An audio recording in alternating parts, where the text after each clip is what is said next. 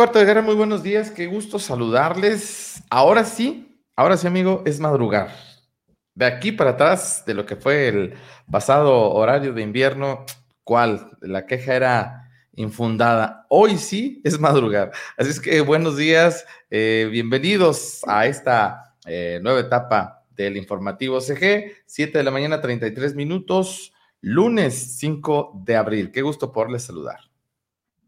Muy buenos días, gracias a toda la gente que muy amablemente se conecta con nosotros muy temprano y como tú dices en esta ocasión, sí, de verdad muy temprano, Rafa. Y ahora sí tendrás motivos para quejarte de que estemos a las siete y media, porque pues realmente para el organismo al menos una semana serán las seis y media de la mañana. Pero bueno, como siempre, un placer. Una, un fin de semana, Rafa, con mucho este, trajín, porque ustedes sabrán, el domingo arrancaron las campañas políticas, pero ya lo iremos platicando con el paso de los minutos. Y si te parece, pues arrancamos como siempre lo hacemos con las efemérides, amigo.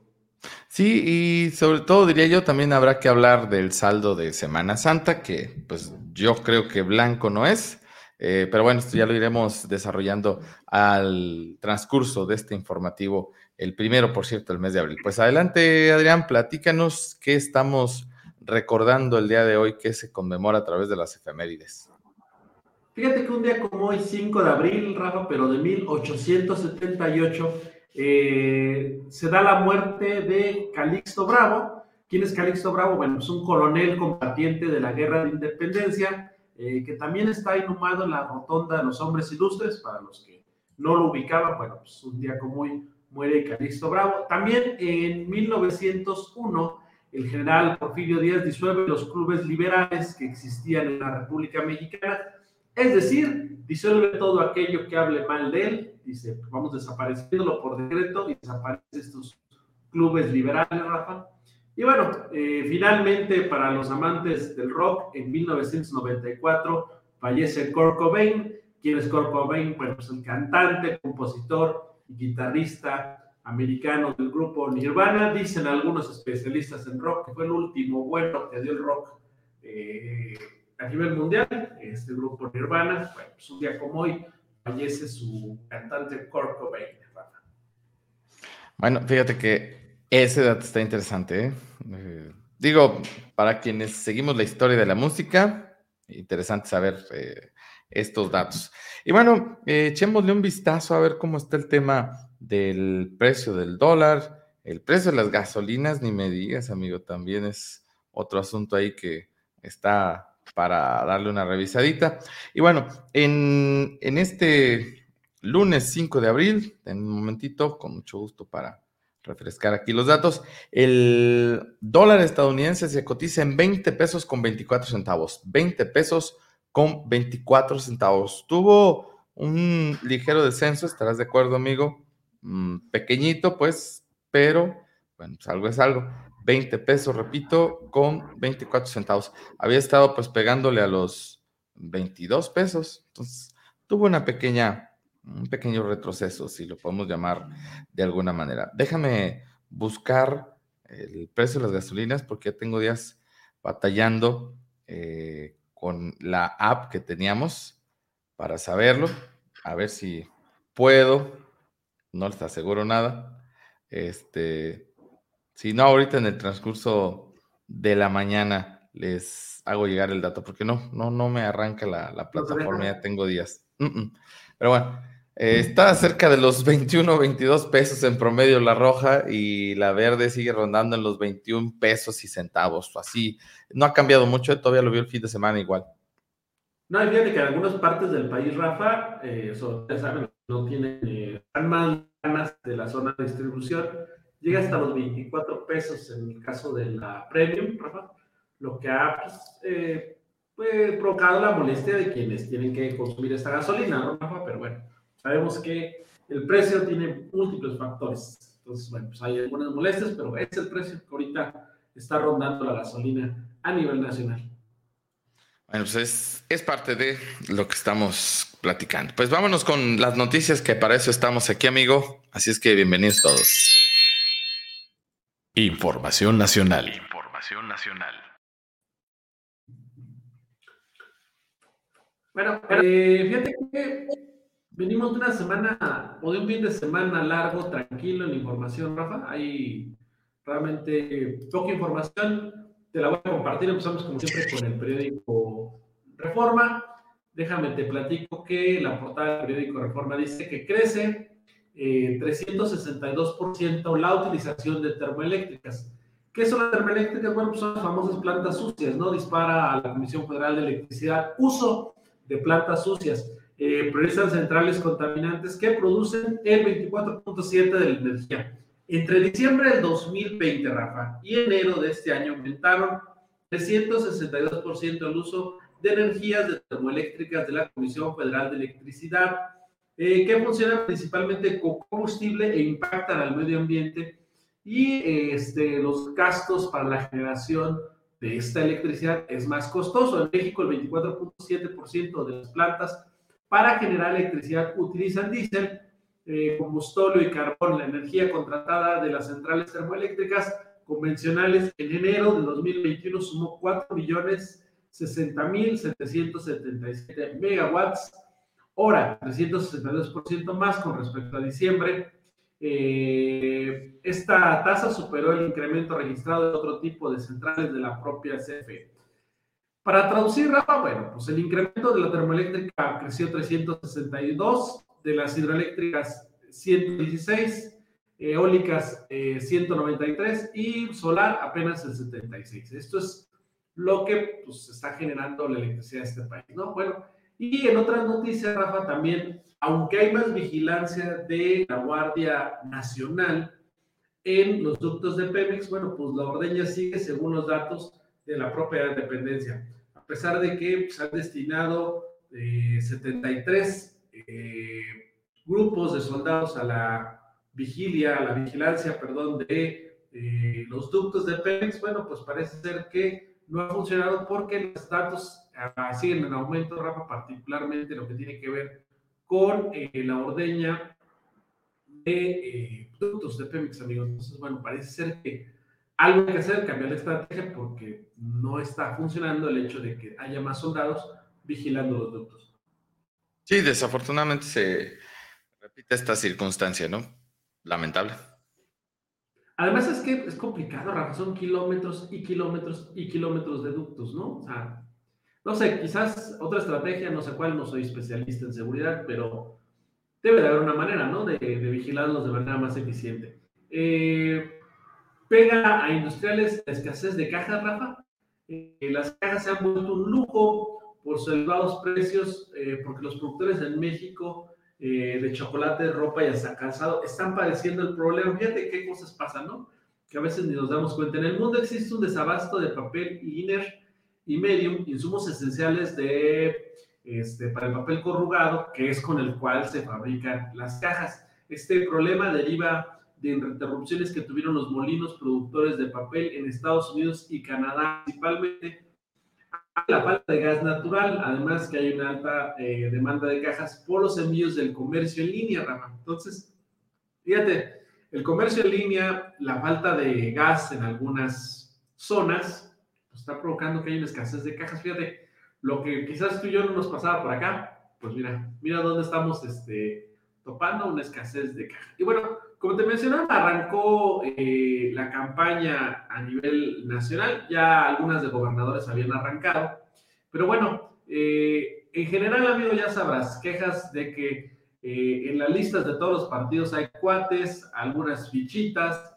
familiares y pues los famosos chapulines, ¿no? Es de lo más destacado el arranque de las campañas. A nivel nacional, no se creen que, que ni Arandas ni Jalisco es este, único en este tema. A nivel nacional, ya sabes, el cuate, el amigo, el familiar, este, el chapulín, de todo hay en las listas de candidatos presidentes municipales, candidatos locales, candidatos a diputados federales. Entonces, bueno, pues con este marco estarían arrancando las campañas. Y vamos rapidísimo con el Universal, amigo, ya son 2.250.458 casos confirmados, ya, ya llevamos 204.147 muertes, en lo que va de esta pandemia. Ya sabrás lo que mencionabas, amigo, que las carreteras que confluyen a la capital del país, a la Ciudad de México y a los diferentes puntos de los centros de las ciudades del país, como Guadalajara, como la zona metropolitana de Guadalajara, bueno, se vieron repletas el fin de semana, particularmente el domingo, de vacacionistas que regresaban, Rafa, de diferentes puntos eh, del país. Y bueno, pues esto ya sabrás el caos en las casetas y producto de que mucha gente, tú sabes, pues se fue de vacaciones, Rafa. Y eh, las eh, reportaba, por ejemplo, Acapulco, que es una zona donde van particularmente los turistas del distrito pero una ocupación del 85%, es decir, prácticamente lleno. Vallarta, ahorita no vas a decir tú, pero seguramente va a andar, va a andar por las mismas. Entonces, bueno, pues mucha gente se fue de vacaciones. Esperemos que no haya rebrote en el tema del COVID, pero bueno. Y fíjate que eh, arranca proceso electoral en medio de polarización. Líderes de oposición dicen que se trata de una elección de Estado y que la cuarta transformación busca descarrilar el árbitro. En tanto, el dirigente de Morena llama a defender la esperanza. Yo no sé, Rafa, pero hacía mucho tiempo que no escuchaba que en el medio de las elecciones no estuviéramos hablando de los candidatos, sino del actor, del árbitro de las elecciones. Creo que en este tema sí están polarizando. Eh, bueno, dice, por ejemplo, Lorenzo Córdoba que están trabajando con un INE eh, amedrentado. Lorenzo Córdoba, quien es el eh, presidente consejero de este Instituto Nacional Electoral. Eh, hay muchas presiones en torno al INE de parte del gobierno federal y bueno, pues los gobiernos, los partidos también están aprovechando, sacando tajada y diciendo que bueno, pues la 4T quiere eh, pues, entonces creo que, híjole, lo ideal sería que dejaran al árbitro en paz, ni unos ni otros hablaran de él y pues dejaran hacer su trabajo, ¿no, Rafa? Porque sí creo que están hablando demasiado en esta elección del árbitro, ¿no? Es que, es que eh, esto es como en un partido de fútbol, digo, mala la comparación, ¿no? Tal cual. tú sabes que el árbitro siempre va a ser el, el, malo del partido, ¿no? Entonces, si le marcas al contrario, si le marcas al de casa, cualquier cosa será criticada, será eh, señalada. Digo, aquí lo que habrá que esperar y lo que habrá que ver es que obviamente estas autoridades que fungen exactamente como árbitros del partido sean eh, sobre todo éticas, transparentes, equilibradas, no hacia un lado o hacia otro, es lo que esperamos yo creo que todos en esta eh, contienda electoral. Eh, podrá ser objeto de análisis, eh, de escrutinio, pero esto ya le toca también a las instancias correspondientes. Acuérdense que hay también un tribunal electoral que es como el segundo filtro, digámoslo así, cuando haya alguna inconformidad, cuando el instituto no pueda solventar su participación o su accionar, pues ahí hay otro, otro nivel. No, y aparte, déjame, digo, yo he escuchado particularmente en las quejas de eh, la 4T o de Morena, eh, pues el hecho de que, antes no eran así, ¿no? Pero no, no están diciendo que no esté haciendo bien lo que legalmente le corresponde, ¿no? Entonces yo creo que, ahí estaría el asunto, ¿no? Una cosa es que no sea así, que no haya sido así, aunque tengo mis dudas, pero bueno, otra cosa es que no esté siendo legal lo que están haciendo, ¿no? Entonces, bueno, ahí hay dos, dos cosas completamente diferentes en el tema, ¿no? Pero bueno, eh, esto es, digamos, que lo que hoy estamos viendo con este tema. Y bueno, eh, en el tema nacional, el financiero dice que ven optimista pronóstico. Eh, la Secretaría de Hacienda y Crédito Público ve optimista el 2021 según el PIB. dice que se espera eh, que haya una, un crecimiento, Rafa, del 5.3%. Cada vez están aumentando un poco más eh, los pronósticos de crecimiento. El pronóstico de Hacienda de crecimiento será del 5.3% este año. Es muy optimista e incierto, advirtieron expertos. Luego que la dependencia mejorara de 4.6, Rafa, a 5.3 las estimaciones del crecimiento del PIB. A ver si ahora sí el PIB eh, vale la pena, porque es que cuando el PIB no está como ideal, luego dice el presidente que va a encontrar otra forma de medirlo, cuando está bien, si lo toma en cuenta. Entonces, bueno, el proyecto de crecimiento ya para este 2021 subió de 4.6 a 5.3, aunque algunos expertos dicen que es demasiado alentador. Y esto sería, Rafa, pues lo más importante a nivel eh, nacional. Perdón. con mucho gusto vamos a sus comentarios, que eso nos alegra la mañana. Fíjate, yo dije, van a estar dormiditos todavía a estas horas tan eh, injustas, tan ingratas, pero no, aquí estamos pendientes de ustedes. Alicia López, muy buenos días. Elizabeth Díaz López, buenos días y madrugadas. Eh, muchachos, cantó un cafecito, sí, un cafecito aquí de mi amigo Pablo de Buceto. Ah, si no, no me despierto, de yo. Eh, Rodrigo Cerratos, eh, ya cambió la hora y buenos días, dice bonita gente de Arandas. ¿Cómo están después de estas vacaciones? Pues fíjate que nos fue medio más o menos, ya lo veremos ahora en el momento de hablar del saldo de vacaciones, pero pues aquí estamos al pie del cañón. Dice Marilena Orozco Aguirre, que tengan un excelente inicio de semana para todos. Eh, Fabs Conagui dice, buen día. Pregunta, ¿es verdad que la segunda dosis de vacunación empieza mañana en San Ignacio? Ya compartimos por ahí la información, por cierto, y es oficial, amigo. Sí, déjame, ahorita te confirmo rapidísimo. Si quieres, ve leyendo los comentarios, dame un segundo para decirte si es, creo que es el martes, pero dame un segundito para confirmarte. Ok, sí, por ahí ya habíamos dado el boletín, entonces aquí está en la plataforma, ahorita lo revisamos. Eh, Consuelo Asensio dice, hola, ¿qué tal? Muy buenos días, mi gente bonita, desde aquí, desde la Perla de Occidente. Ah, pues un saludo, me imagino que te encuentres en la zona metropolitana de Guadalajara o algún otro de los municipios ahí conurbados de esta zona. Saludos. Monserra Gutiérrez dice, eh, buen día muchachos, feliz inicio de semana. Igual, Silverio Sotelo, excelente inicio de semana también para ti. Silvia Gómez, eh, muy buen día y feliz lunes para todos. De hecho, todavía estamos de vacaciones, todavía estamos en Semana de Pascua, los chiquillos están en casita y bueno, esto ayuda a relajarse un poquito a los padres de familia. Eh, José Vargas Delgadillo, muy buenos días. Angélica Estrada, hola, buenos días, saludos para todos y también para tu esposo José Luis Gómez, un gusto y saludo. Y don Pepe González, qué gusto saber que nos, nos sigue esta mañana. Buenos días, dice gracias por sus informes y feliz inicio de semana. Saludos para todos. Bueno, pues vamos con la información local. Es el momento de, en lo que mi compañero por ahí nos investiga el tema de la segunda dosis de vacunación, o ya lo tienes ahí, amigo. Ya me lo corté, amigo. Eh, dice que eh, será el martes 6 y miércoles 7, Rafa. Martes 6 y miércoles 7 el arranque de la segunda dosis y será en el Centro de Salud de Coplamar. Eh, ex correcto, ex, Excoplamar. Y eh, por cierto, hay que recordarle a la gente que esta es la segunda dosis para quienes acudieron, valga la, la señal, para la primera dosis. Este es el, refuerzo, llamémoslo así, de la vacuna.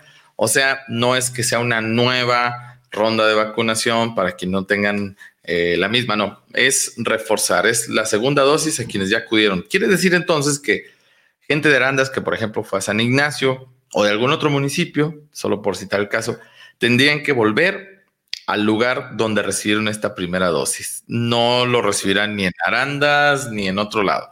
Hay que ir a San Ignacio tal cual para que no haya... Los que se vacunaron en San Ignacio hace 22 días, 25 días más o menos, los mismos que se vacunaron, esos mismos tendrán que acudir el próximo martes y miércoles.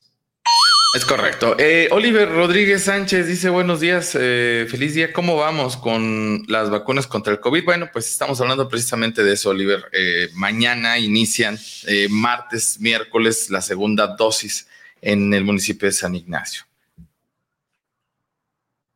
Eh, José Eliazar León, saludos para toda la raza desde West Virginia. Por cierto, Rafa, eh, Tepa arrancó antes que San Ignacio, si no mal recuerdo, uno o dos días antes, y de Tepa no se ha anunciado la segunda dosis, ¿ah?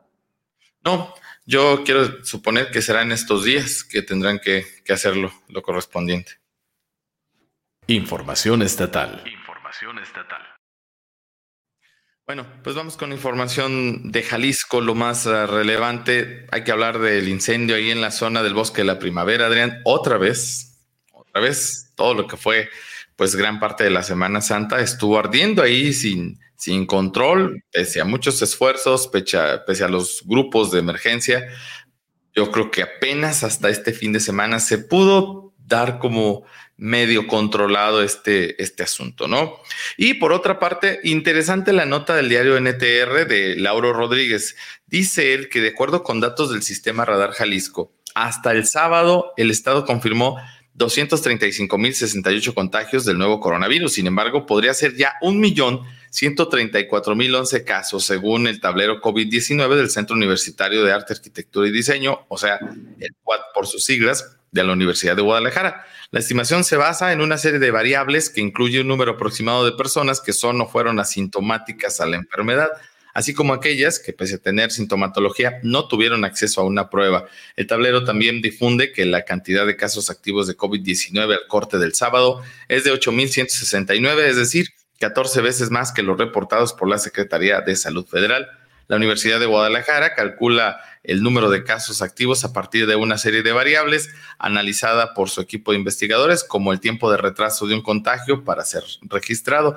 La herramienta desarrollada ahí en el QUAD también determina el nivel de riesgo o amenaza de contagio que hay en cada municipio en función a variables como los casos activos, contagios confirmados y la movilidad. Según la plataforma, los municipios ubicados fuera de las ciudades donde se tienen los más altos niveles de amenaza. Ahí te va, mascota. Teocuitatlán de Corona y Tepatitlán de Morelos están en nivel 5 de amenaza, es decir, en un punto medio de acuerdo con la escala del tablero, la cual va de 0 a 9. Lagos de Moreno, San Juan de los Lagos, Zapotlán el Grande, Cocula y otros más están en el nivel 4 de amenaza. O sea que la región de los Altos, encabezada por Tepatitlán, sigue siendo eh, complicada. Estamos justo a la mitad de este, de este medidor elaborado por la Universidad de Guadalajara. Eh, hay quienes estiman que el tema de las vacaciones, Adrián, traería eh, como consecuencia, pues bueno, un rebrote de la enfermedad, de la pandemia. Habrá que esperar, esto no lo sabremos hasta 10, 12 días posteriores, o sea que lo, lo estaremos sabiendo que alrededor del 22 de abril, más o menos, ¿no? Aproximadamente.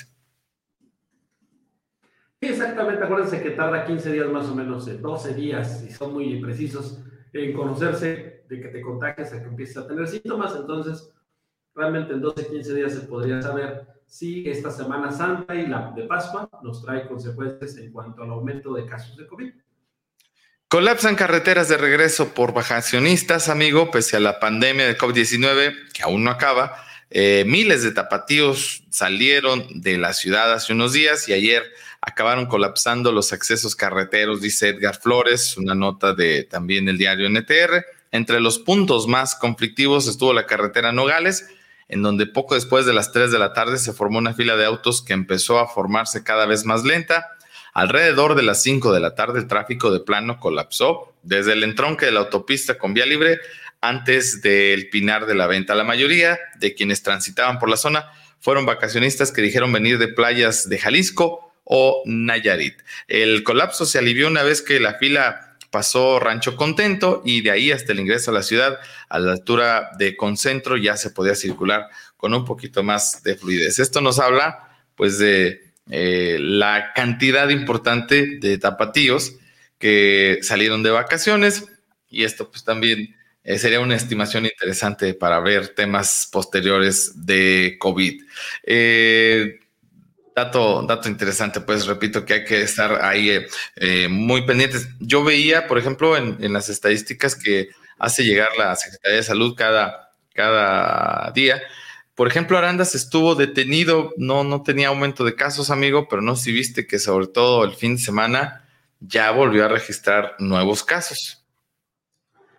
Fíjate que se me hace curioso, bueno, curioso y no, porque no había, como tú dices, aumento en los registros a nivel particularmente municipal, pero al menos yo tenía eh, constancia de cuatro casos que estaban, digamos, este, activos pero no necesariamente se registraron en el sector salud. Es que aquí es el problema, Rafa. Ya muchos casos no se están registrando porque lo están atendiendo médicos particulares, ¿no? Eh, y las pruebas ya también las tienen particulares. Entonces, yo no sé si ya no haya un registro de las pruebas positivas, aunque sean de particulares, al sector salud. Entonces, por eso hay un subregistro de manera cuantiosa en cuanto a casos, ¿no? Entonces, hay que tener mucho cuidado con esto, porque parecía que las estadísticas quizás ya no aumentemos, pero no necesariamente tiene que ver con que de verdad no haya casos, ¿no? Así es.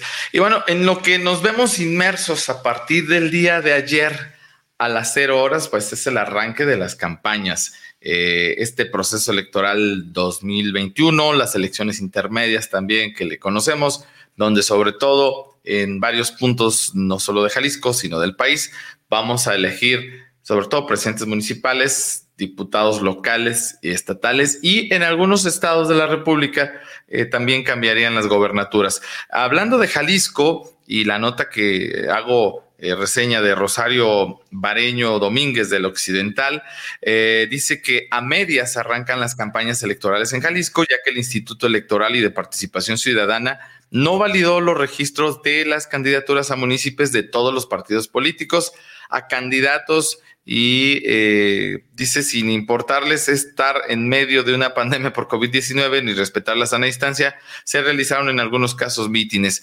el árbitro electoral señalado de parcial de inconsistencias en los registros y desvío de documentos fue rebasado al pasar más de 30 horas sin validar candidaturas. Eh, tú estuviste al pendiente, amigo, de esta sesión que inició desde el sábado temprano y se prolongó hasta el día de ayer. Y no sé si la sesión ya terminó, por cierto, tú has estado muy pendiente de este detalle o todavía la dejaron pendiente y continuará el día de hoy. No, fíjate que ahí te va. Eh, el, calendario del IPC decía que tenía que validar las candidaturas a más tardar el día 3 de, 3 de abril para que el 4 arrancaran con las candidaturas validadas. Bueno, pues eh, la sesión inició a las 7 de la noche del, 3, Rafa, únicamente se alcanzaban antes de las 12 de la noche de validar casi todas las, eh, las diputaciones, porque son por lo que primero aprueba las del PAN o las del PRD, bueno, partido por partido.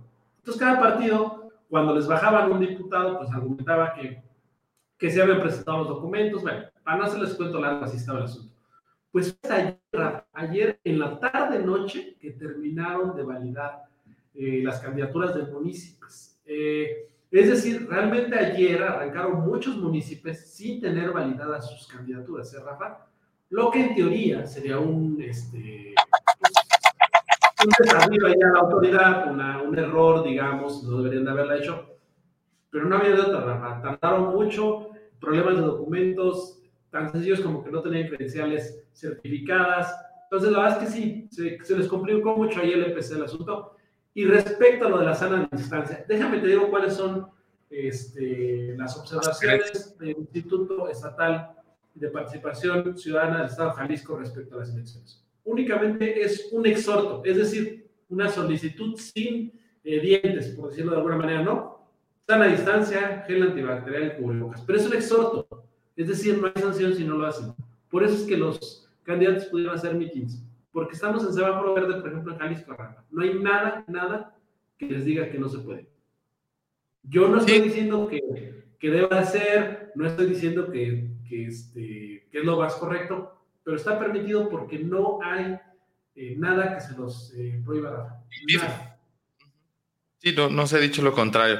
En la sesión extraordinaria, eh, que estamos hablando de ella precisamente del IEPC, por unanimidad los consejeros electorales eh, retiraron la candidatura a la presidencia municipal de Puerto Vallarta, por ejemplo, por el verde, al diputado con licencia Luis Munguía González, eh, por jugar en tres canchas, MC, Morena y Partido Verde.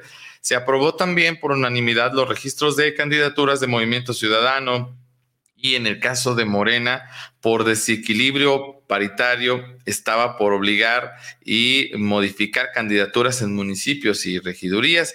El representante de Morena, Marcelino Ciordia, anticipó que presentarán una queja contra el IEPC por las irregularidades y señalamientos contra sus candidaturas. Ellos aseguraron con número de folio y fechas que cumplieron con los requerimientos de paridad y candidaturas jóvenes, por lo que están haciendo eh, eh, dice, ya es una cirugía de candidaturas para evitar el triunfo de Morena, así lo califican eh, en Jalisco. El presidente del IEPC, Guillermo Alcaraz Cross, señaló que de acuerdo al código electoral ya no había por qué notificar al partido para que hiciera las correcciones en las candidaturas, sino que se irían a sorteo.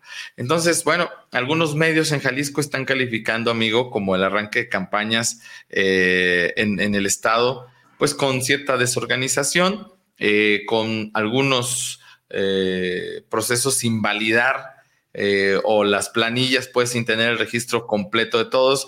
En algunos casos pues se tenía del, del candidato a la alcaldía, más no de todos sus regidores. Faltaban documentos como una simple INE, en fin, yo creo que ahí sí se vieron rebasados en el IEPC en este sentido, les ganaron el tiempo para empezar.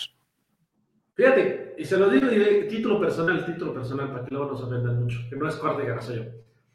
Fíjate, yo me chuté la sesión, Rafa. Les encanta a la gente de Morena a veces ponerse en el plan de víctima. yo más te, te, platico algo. Mientras todos los demás partidos tenían problema en una o dos planillas con temas de paridad o falta de papeles, Morena, amigo, prácticamente, ¿qué te diré? El 30% tenía problemas. O sea, sí es cierto que decían que los habían subsanado, presentaban documentos de haberlos subsanado, pero era increíble el número de, de planillas las que tenían problemas. ¿Qué me dice eso? Pues que a veces quizás internamente el partido estaba más organizado, ¿no? Y lo ves porque no es posible que otros partidos hayan peleado por una o dos planillas, mientras ellos hayan peleado, eh, peleado prácticamente por el 30% de sus planillas, ¿no? Que no cumplía la, la, la paridad de género, es decir, acuérdense que debe ir mujer, hombre o hombre, mujer, o sea, uno y uno. No estaban así, bueno, de verdad era un, un, un relajo eso, y sí se prolongó horas el asunto, horas.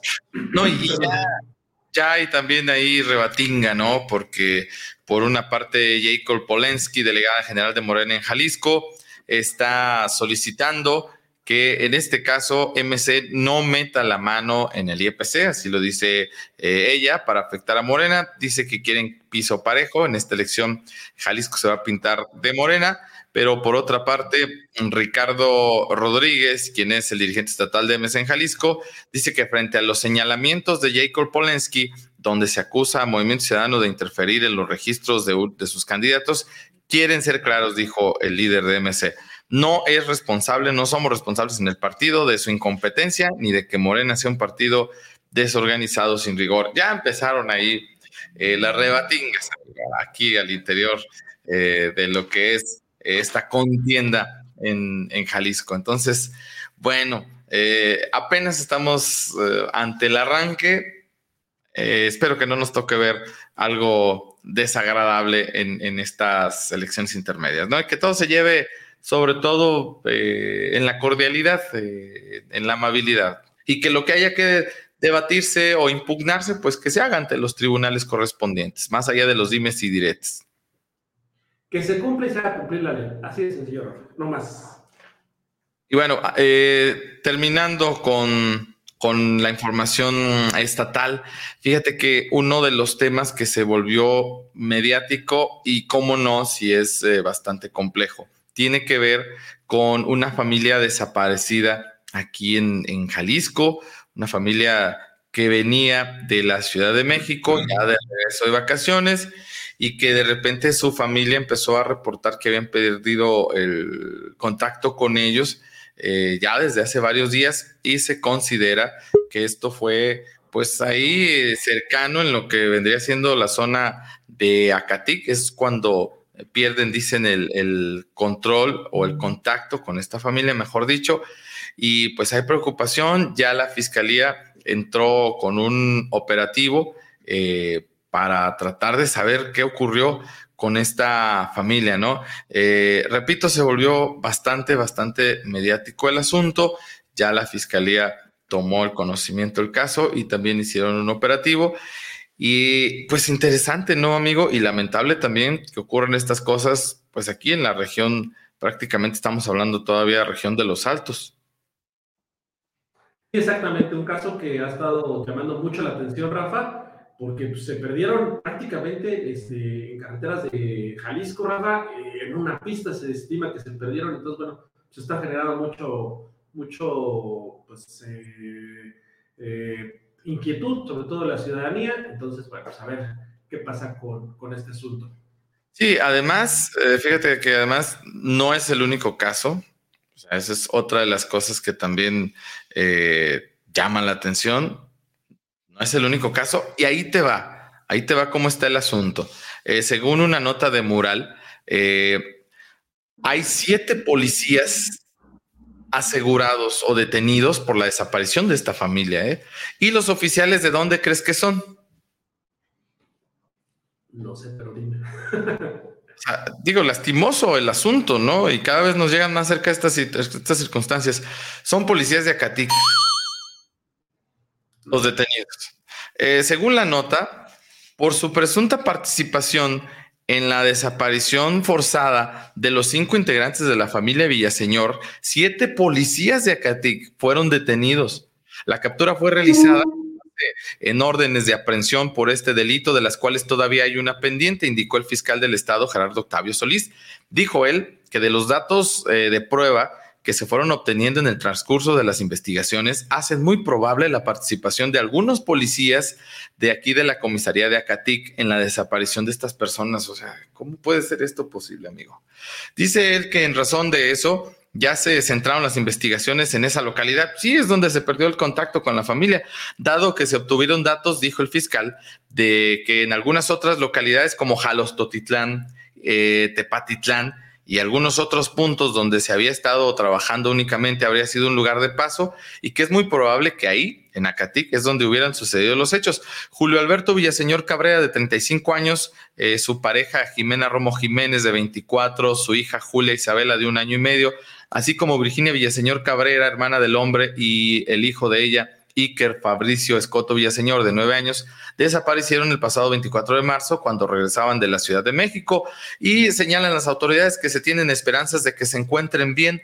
Están haciendo trabajos intensos en toda la zona, prácticamente haciendo recorridos por todas las brechas, comunidades apartadas y esto con la finalidad de lograr encontrarlos, expuso.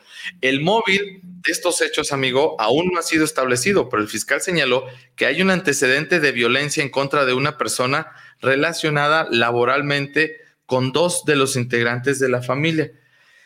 Híjole, o sea, bueno, en serio, en serio, qué lamentable tener que decir que siete policías de Acatic están detenidos o involucrados por esta en fin, pues esto es lo más relevante de la información eh, estatal, amigo. Además de que falleció una persona en la volcadura de una embarcación, una lancha, pues, en el lago de Chapala y pues dejó como un hombre eh, fallecido como saldo y dos sobrevivientes que reportaron a la Unidad Estatal de Protección Civil este hecho.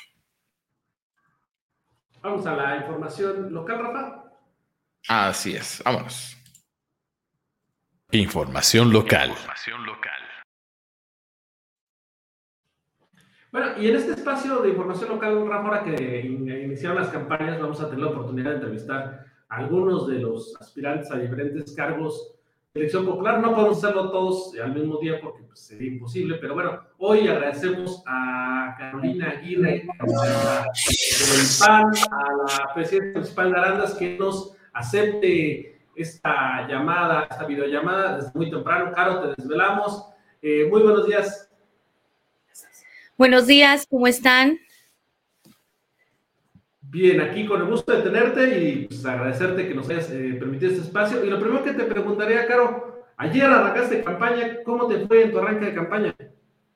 Muy bien, Adrián, Rafa, fíjense que estoy muy contenta por el recibimiento de la gente. Eh, tuvimos un evento dentro del comité municipal. Hace años, más de 10 años, que el comité municipal no estaba lleno de gente panista, de gente simpatizante, de gente que busca realmente el bien común en Arandas. Estuve muy contenta acompañada de gente importante, de los expresidentes que han demostrado cómo se gobierna desde el PAN en Arandas, de mi familia y de la gente panista que está con el mismo hervor y esta misma emoción por hacer algo por Arandas.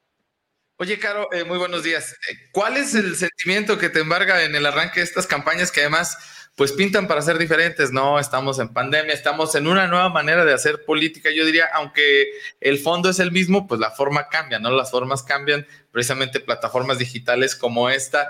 Eh, será una manera interesante de hacer llegar su mensaje en esta ocasión, ¿no? A la población o a los posibles electores. Sí, pero sabes que, Rafa, me gusta mucho esta manera de hacer política. Bueno, nosotros, aclarar que el día de ayer fuimos los únicos, incluso y me lo dijo un periodista, que hicimos el filtro como debería de ser para que la gente no corriera ningún peligro. Además, nuestro comité es muy grande.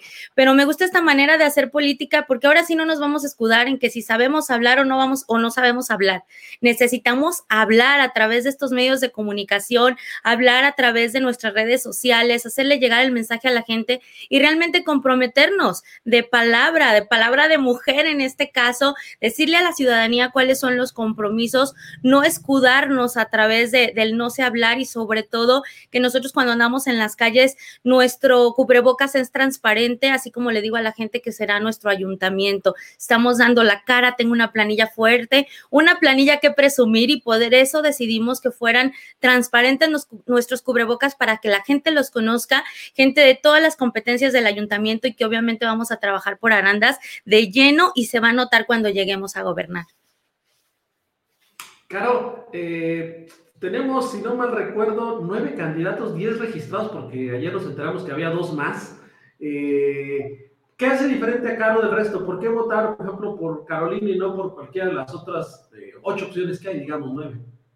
En principio, dentro de mi partido, soy la única candidata de todos los partidos que fue electa democráticamente.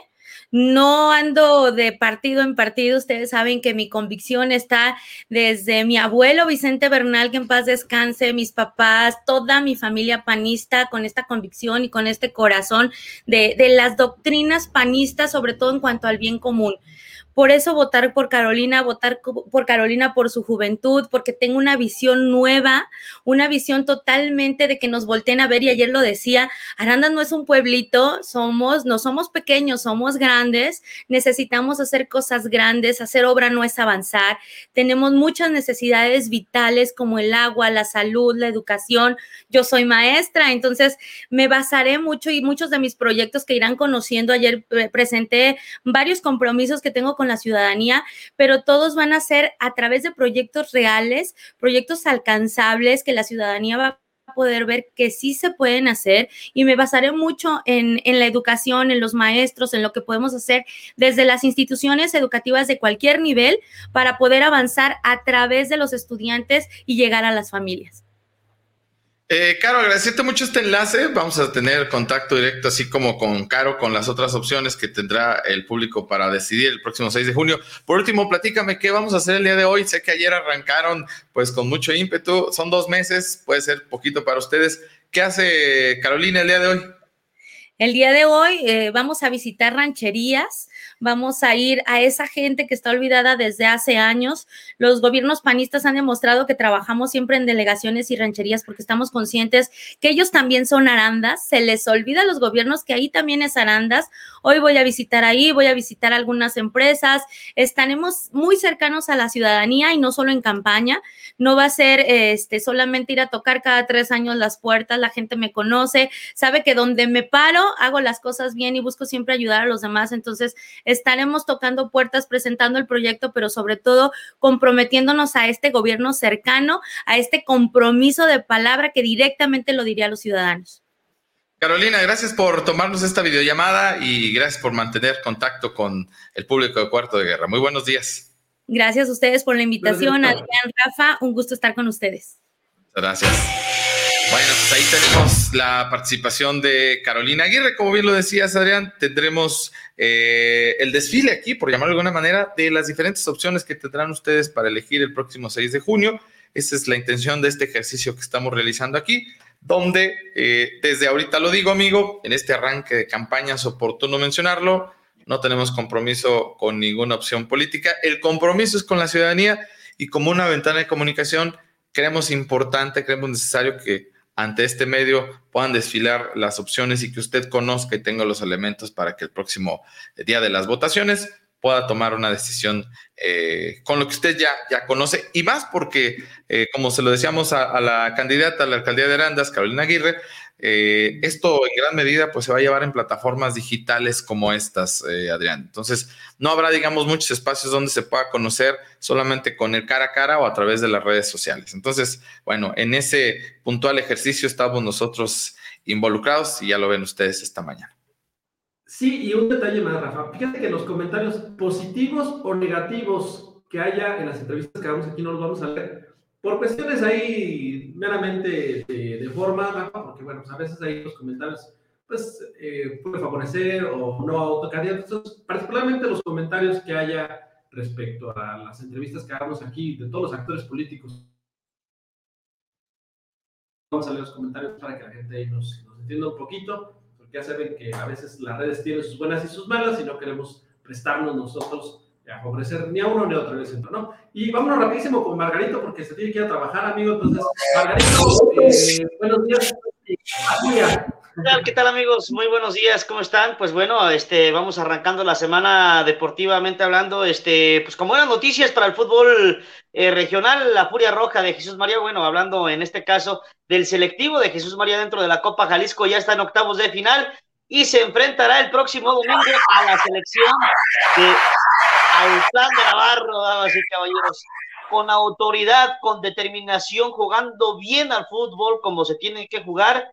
Ganó la Furia Roja ayer 4 a 1 a su similar de Villaguerrero, una goleada lo que se llevaron los, los este, villaguerrerenses el día de ayer en el Estadio Ramírez Nogales. Este, el marcador, pues bueno, se vio abultado principalmente en el segundo tiempo, eh, cuando ya los de Villaguerrero sentían la altura, empezaron a sentir el golpe de la altura, empezaron a ya pues ya obviamente la altura les empezó a pesar y eso lo aprovechó la Furia Roja de manera adecuada. Eh, y pues bueno, ganaron 4 a 1 con gol eh, de Abraham Ortega el Chito, con gol de Roberto Morales, con gol de Mauricio Curiel y de Toño Tavares el Gato. Eh, con estos este, cuatro anotadores, la Furia Roja se coloca ya en los octavos de final. Es la sorpresa en la Copa Jalisco, le empiezan a tener miedo a la Furia Roja, la Furia Roja de Jesús María comienza a sonar a nivel estado y van fuerte contra el plan de Navarro el próximo domingo, que ganó en penaltis contra el equipo de Tonalá. Entonces, este va a estar bueno. Por otro lado, Tepatitlán también ya está en octavos de final. Tepatitlán sufrió un poquito más, pero también ganó con global de 2 a 1. Ganó con global de 2 a 1 a la selección de Tequila, Jalisco. Entonces, dos municipios salteños dando todavía la cara por la zona de los Altos Sur, este, Tepatitlán y el equipo de Jesús María. Ahí está lo más relevante de la información deportiva y no se pierdan en la semana, tendremos también algo muy importante en este tiempo, de en este tiempo electoral. También tenemos que conocer los perfiles este, eh, pues de los regidores de deportes. Vamos a hablar un poquito de cada uno de ellos, este, de dónde vienen, quiénes son, para que usted también conozca esta parte, esta parte tan esencial del desarrollo deportivo en Arandas, que sin duda alguna la decisión la tendrá usted el próximo 6 de junio. Amigos, eso es lo que tenemos en deportes el día de hoy. Fíjate, Margarito, que qué bueno, eh, después de que Arandas desafortunadamente quedara fuera, pues como que yo pienso, me imagino, la pasión, el ánimo, pues se va a ir eh, a dos equipos, ¿no? A Jesús María y a Tepa, que de alguna manera, pues son quienes representan el bloque de esta región. Serán como nuestros hermanitos ahí de pasión futbolística, entonces pues hay que apoyarlos. Por eso me da mucho gusto que Jesús María continúe en la lucha, igual Tepatitlán, pues van a ser los que llevan la sangre teña, ahora sí, literal. Y van, pues ojalá que nos den una buena sorpresa. No importa que no haya sido Arandas, pero que sean aquí de la región. ¿Qué pasó, Adrián? Fíjate que justamente estoy diciendo, oye Margarito, eso significa que la región de los Altos tiene un buen fútbol, ¿no? Porque los dos representantes de esta región pues, están colocados prácticamente en los octavos, ¿no? Eso habla de que la región de los Altos particularmente tiene buen fútbol. No sé si otra región haya podido meter a sus dos, a sus dos este, representantes, ¿no? Fíjate que ese dato no lo tengo ahorita así tan a la mano, lo podría investigar, pero no lo tengo así tan a la mano ahorita. Supongo que sí hay otras regiones que han logrado meter a dos equipos este, a, los octavos de final, pero hablando en concreto de la zona de los altos, de los altos sur, este, pues por ejemplo, Tepatitlán tiene un equipo de la Liga de Expansión, en la tercera división profesional es un equipo fuerte, eh, lo fue en la segunda división este, Premier, eh, cuando Tepatitlán incluso llegó eh, pues a las instancias finales, perdió en, en, liguilla, fue descalificado.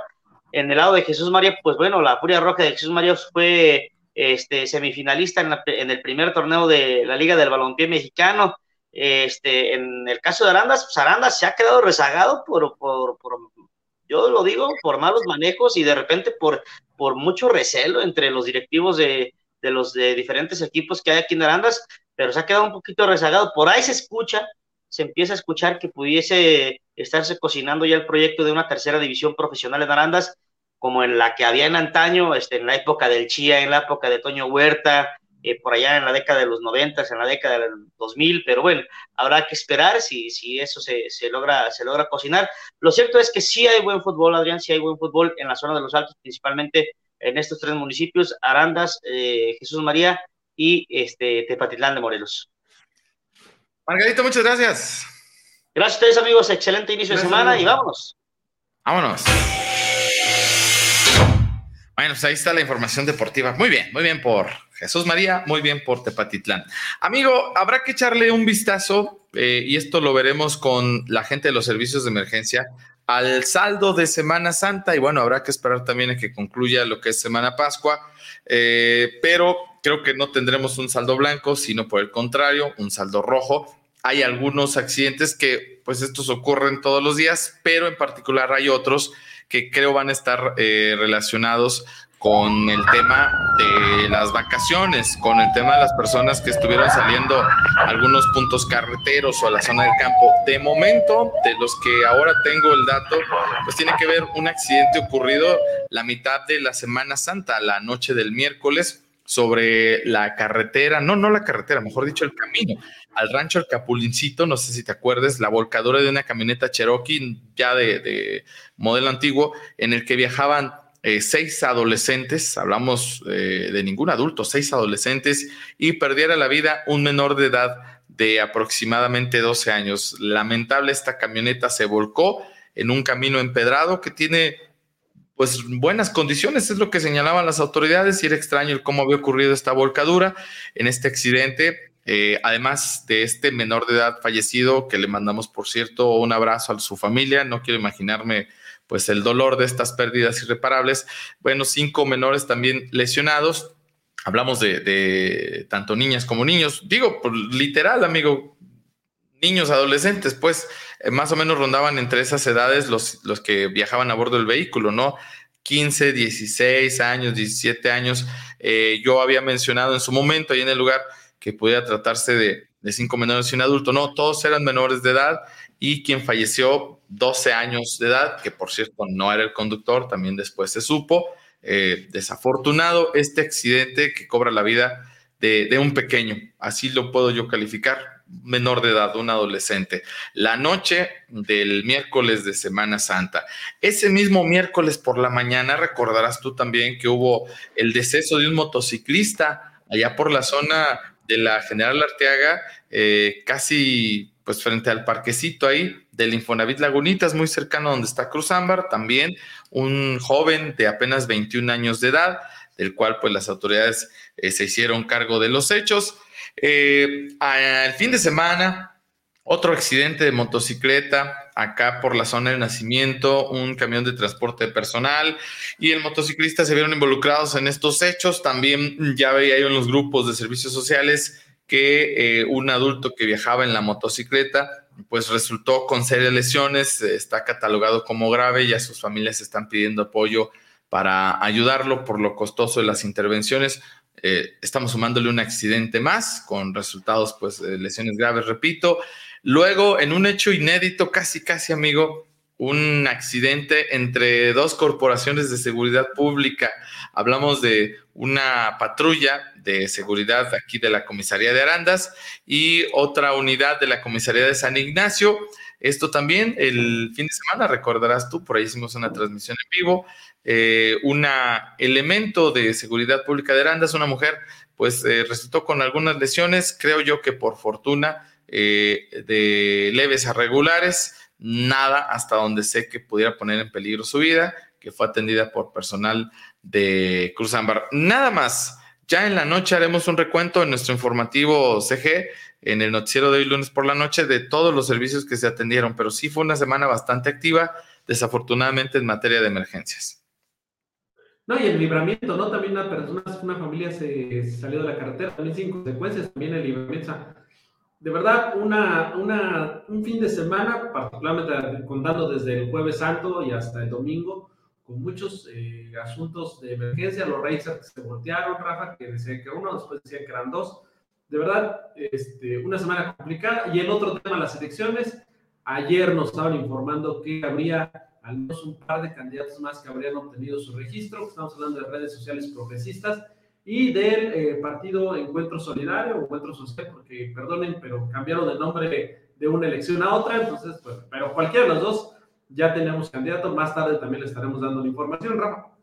De verdad, después dice por aquí este Francisco Gutiérrez Torres, a quien le mando un abrazo, Pancho El Güero, que es un maratón político, sí, sí, de verdad es una pachanga política esto con tantos candidatos, pero bueno, eh, a final de cuentas la gente va a decidir quién cree que es mejor, pero sí, son muchos candidatos, al menos son nueve, diez en Aranda, por ahí. Sí. haremos la cuenta completa en estos diez. Justo lo que mencionabas, ¿no? Eh, hablamos de Lisbeth López, esta señorita que es muy joven, por cierto, y que nos informaba ayer por la tarde que seguramente fue hasta el momento que se le dio ya eh, validez a su registro de parte del IPC, que iba a contender, nos decía ella, para informarles que soy candidata a la presidencia de Arandas, Jalisco, por el partido Encuentro Solidario, Lisbeth López, quien nos dice que arrancará campaña el próximo jueves.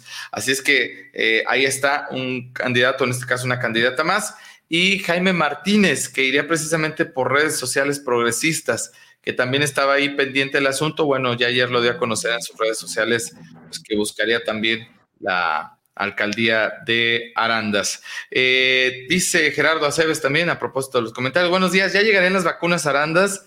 Eh, felices Pascuas, por cierto. No, aún no tenemos el conocimiento de ello. Adelita Flores, buen día y feliz inicio de semana. Y bueno, lo que tú comentabas, eh, Adrián, ayer, yo creo que la nota también del día fue el arranque de campañas de las diferentes fórmulas políticas que estarán buscando llegar a la presidencia de este municipio, cada uno de ellos con maneras muy creativas, porque esta elección así será. Habrá que ser muy ingeniosos para saber cómo llegar hasta el electorado, algunos haciendo limpias de algunos predios, otros haciendo caminatas con perritos, eh, otros desde el interior de sus casas de campaña, otros con mensajes en redes, en fin, será muy interesante ponerle un ojo a estas campañas y saber eh, los formatos que se van a utilizar, Adrián. Exactamente. Eh, tendrán, así que tendremos todo un banquete para escoger. arrancaron con algunas actividades, pero durante el resto del día hicieron muchas, muchas actividades. Y bueno, este, también aquí en Parte de Guerra pues vamos a tener las expresiones de varios de ellos para que usted pueda tomar la mejor decisión. Y bueno, ahí estaremos al pendiente. Gracias a toda la gente, ya lo hemos dicho en los comentarios, particularmente los candidatos los vamos a omitir por cuestiones de no favorecer a ninguno, ni a uno ni a otro, pero agradecemos a todos, de verdad, a todos que este, hayan contemplado Cuarta Guerra para eh, dar sus mensajes, Rafa. Y bueno, pues si no tenemos nada más, vámonos. Excelente lunes para todos. Sí, fíjate que me, me, quedé yo, sigo trastornado con este tema del caso de Acatic. O sea, no, no, no, no, no. De verdad que todavía no lo supero, disculpen ustedes. Le estaba dando vueltas en la cabeza toda esta mañana este asunto. Siete policías detenidos por la desaparición de esta familia aquí en Jalisco. Híjole, no, no, no puede ser que quienes están para no es el Primer caso, Rafael. No, por eso lo digo. Es o sea, el problema, no es el primer caso. O sea, dijeras, es un caso aislado y dices, bueno, pues hay que arreglarlo, pero no es algo que... Pero al menos se han reportado cinco o seis casos, Rafa, similares en esta zona de los Altos de personas que han desaparecido en el transcurso de sus trayectos de Guadalajara a esta zona de los Altos. Seis, si no mal recuerdo, reportaba el otro día, eh, creo que de periódico Mural. Entonces, híjole, es complicado el tema y habrá que ver qué hace la autoridad al respecto, ¿no? Sí, este tramo que muchos ateños utilizamos todos los días, ¿eh? Para ir a la zona metropolitana de Guadalajara, ya sea por la libre o por la pista. Recuerdo yo el caso de un coronista deportivo que iba a Tepatitlán y que en su tweet personal había comentado que lo habían eh, detenido, lo habían increpado algunas personas armadas. O sea, híjole, de verdad. Pero repito, me, me llama la atención el tema de la policía, porque también algunas policías municipales de la región se han visto involucradas en estos hechos.